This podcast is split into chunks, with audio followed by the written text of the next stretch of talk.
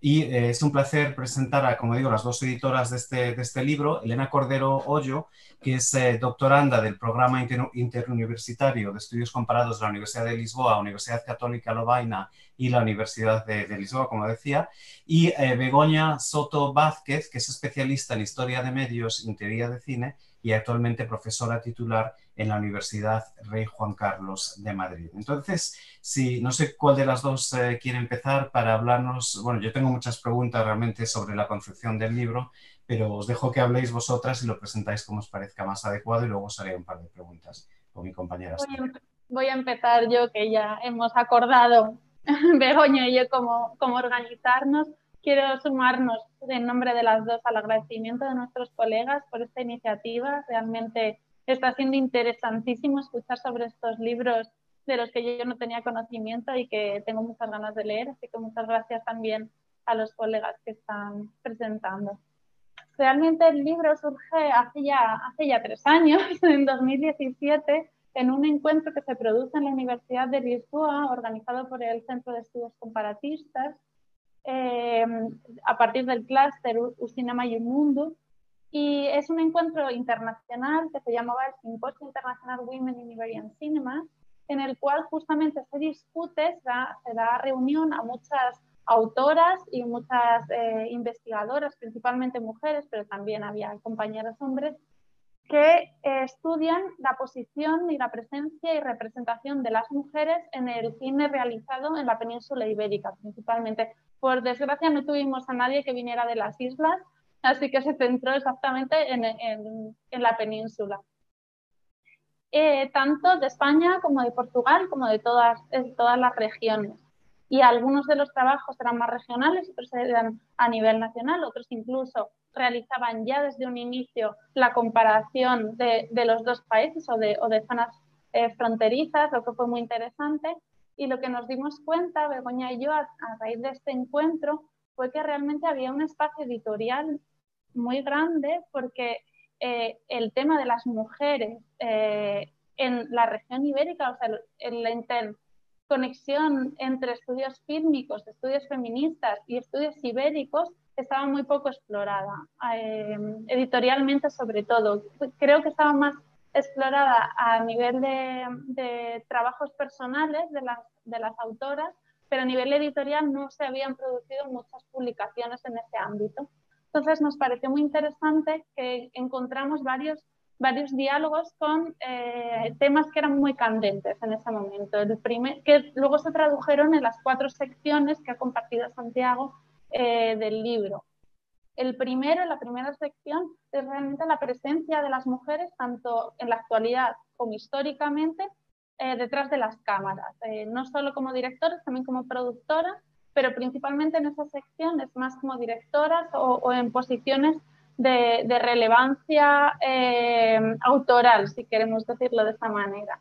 Y en, ese, en esa sección trabajaron eh, tres autores, Ana Catarina eh, Pereira, Annette Sol y Ricardo Vieira Lisboa, que ha sido el único hombre que ha colaborado como autor. En la segunda sección era intentar ir más allá del concepto de musa y trabajar la mujer como creadora. Y este, esta sección nos pareció muy interesante centrarlo únicamente en dos directoras, dos directoras de reconocido prestigio como son Margarita Cardoso e Isabel Coiset. No queríamos abrir a otras directoras porque realmente ha habido trabajos monográficos que han tratado este tema, pero nos, nos interesaba realizar realmente la comparación entre estas dos directoras, que nos parece que las trayectorias pueden ser en cierta manera comparables y paralelas.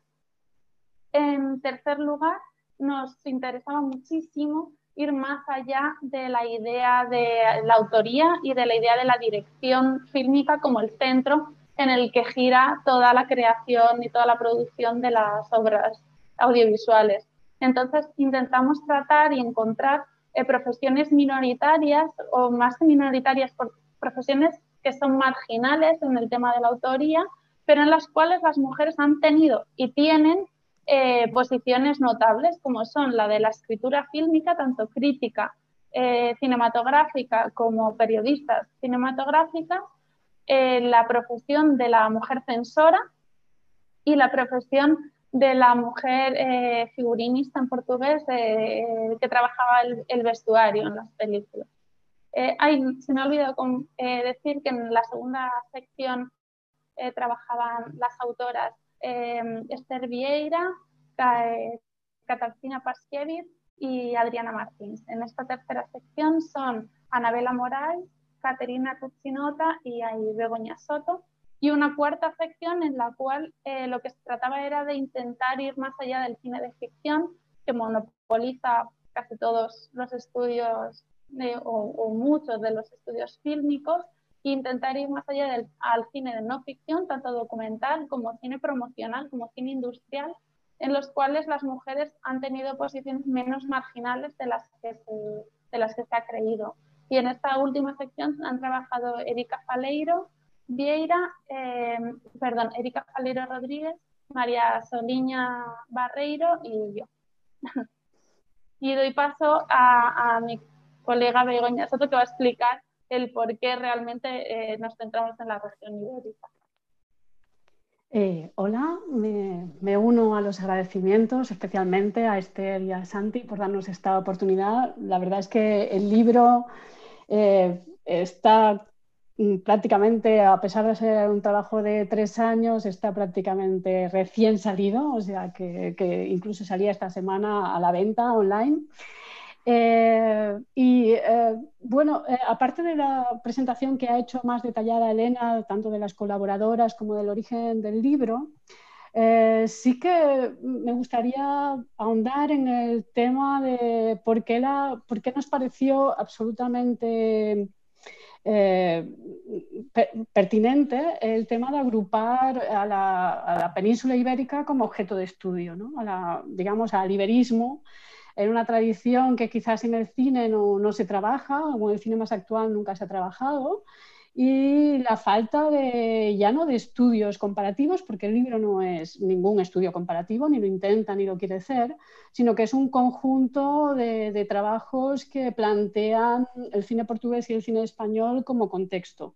una puesta en común entre autores que bien trabajan el cine portugués o bien trabajan, y autoras en este caso, la mayoría autoras, que trabajan el cine portugués o el cine español. En este sentido, ya digo, no es un estudio comparatista, ni mucho menos, eh, aunque hay algún artículo que trata de, comparar ambas filmografías, eh, sino de ver, de, intentar poner un punto de partida, un punto de, unión, de, colaboración y de, digamos, de debate entre los estudios que se están llevando a cabo tanto en España como Portugal, en este caso con las mujeres y el cine como objeto de estudio. En este sentido, nos parece, como ha dicho Elena, llamativo la falta de... Bueno, yo, yo añadiría algo más, o sería un poco más pesimista que Elena, no solo en el mundo editorial, sino en el mundo académico, la falta de contacto entre ambas culturas, entre ambos países, entre ambas vida académica. Por lo tanto, pensamos que con el libro, más que crear unas conclusiones o intentar eh, mm, hacer algo definitivo eh, es como abrir una brecha a, la puesta en común entre, en este caso, por la parte que nos toca, el cine y las mujeres, entre ambos mundos, no solo académicos, sino culturales. Y esto es lo que nos llevó a, ver como pertinente eh, la publicación del libro más allá de, la, de, la, de, haber hecho unas jornadas y una, y una puesta en común. Muchas gracias a, ambas. Doy fe de que el libro ya ha salido porque me llegó hace apenas unos días. Estoy muy contenta de tenerlo y ponerlo tener en, mis manos. Eh, realmente es un libro muy interesante que, como, como decís, no es un libro propiamente comparatista, pero sí que eh, abre eh, un poco las puertas a, futuros estudios en ese campo en, que se, han, se ha comparado o simplemente a establecer paralelismos entre dos culturas cinematográficas que, tienen muchos paralelismos entre sí que, y que han ido a la par a pesar de que a veces em, se, han, dado la, la espalda. ¿no? Em, tengo una pregunta que, en realidad es, eh, podéis contestar ambas porque creo que, las dos podéis em, aportar en, eh, en, la respuesta. eh, que tiene que ver con, el título, pero también con la concepción de, este volumen. Por un lado, em, habláis de culturas fílmicas ibéricas en plural, ¿no? Y esto, en este caso, esa elección tiene, tiene también em, repercusiones en el planteamiento del objeto de estudio, pero también habláis de enfoque feminista, ¿no? El enfoque del libro es feminista eh, y esto implica un cierto posicionamiento intelectual o político, si queréis, eh, para, la concepción del libro. ¿Nos podéis explicar em, de alguna manera em, el porqué de esta elección y qué implicaciones tiene tanto para la concepción del volumen que habéis elaborado y también para el resultado del libro? Es decir, esto de las culturas fílmicas eh, ibéricas por un lado y por otro lado el enfoque feminista que planteáis. Empiezo yo con el objeto de estudio, con las culturas fílmicas, y le dejo a Elena la metodología, que es la aproximación feminista. Eh, la verdad es que eh, el título resultaba complejo, primero por la traducción al inglés, ¿vale? De, dos cosas que tampoco, vamos, de, títulos que tampoco llegábamos a una idea clara, tanto en castellano como en portugués, ¿no? Pero ahí añadía un plus de dificultad la traducción al inglés. Eh, lo que sí teníamos claro y, el, el, objeto de estudio, definir el, objeto de estudio como culturas fílmicas o como cultura fílmica, eh, responde a dos, digamos, a dos premisas eh, básicas. Una, que, quizás ahí sí entro yo de lleno, es, yo, me dedico a la historia y a, y a, esta parte de la introducción de, digamos, de las mujeres a la cultura fílmica española. Y, ahí sí que funciona muy bien el concepto de cultura fílmica porque las primeras mujeres que se integran a la industria cinematográfica española lo hacen desde la cultura escrita, desde la crítica, desde casi la enseñanza también, ¿no? Y participan en, España en concreto en la construcción, eh, de hecho una de ellas, que es la que yo llevo estudiada más tiempo, que es Mariluz Morales, eh, ella establece que en 1928 que lo que hay que empezar a construir es una cultura fílmica en España. De ahí que el término venga casi historiográficamente robado a Mariluz Morales, que es la primera crítica que se dedica entre el año 1923 y 1933 desde la vanguardia a escribir de cine. Eh, esa vinculación con uno de los textos o con una de las investigaciones, la verdad es que nos parecía muy pertinente, pero por otra parte, la, propia, digamos, la propia heterogeneidad de las colaboraciones y de los estudios que se llevaban a cabo nos llevó a optar por un término y un concepto que no nos llevaran a, creemos que es lo más estudiado o lo más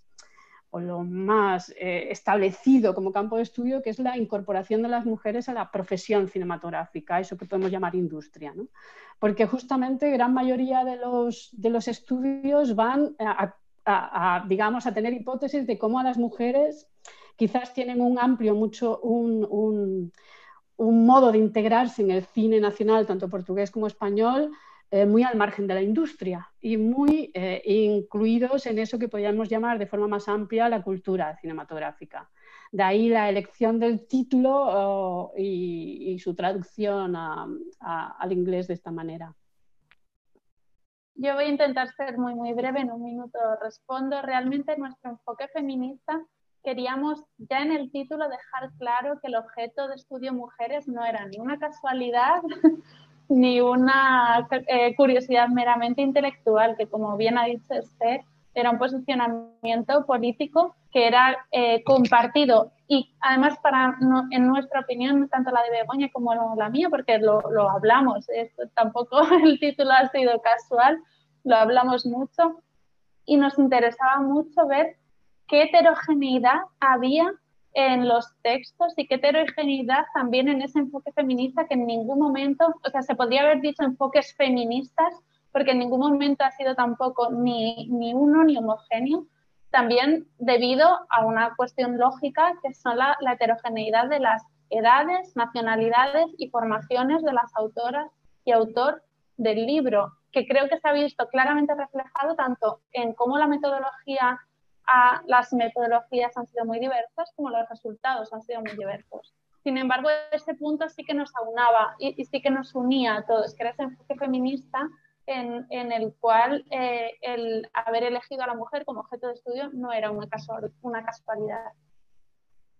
Pues muchísimas gracias a, a, ambas por habernos acompañado y por habernos contado sobre este, sobre este libro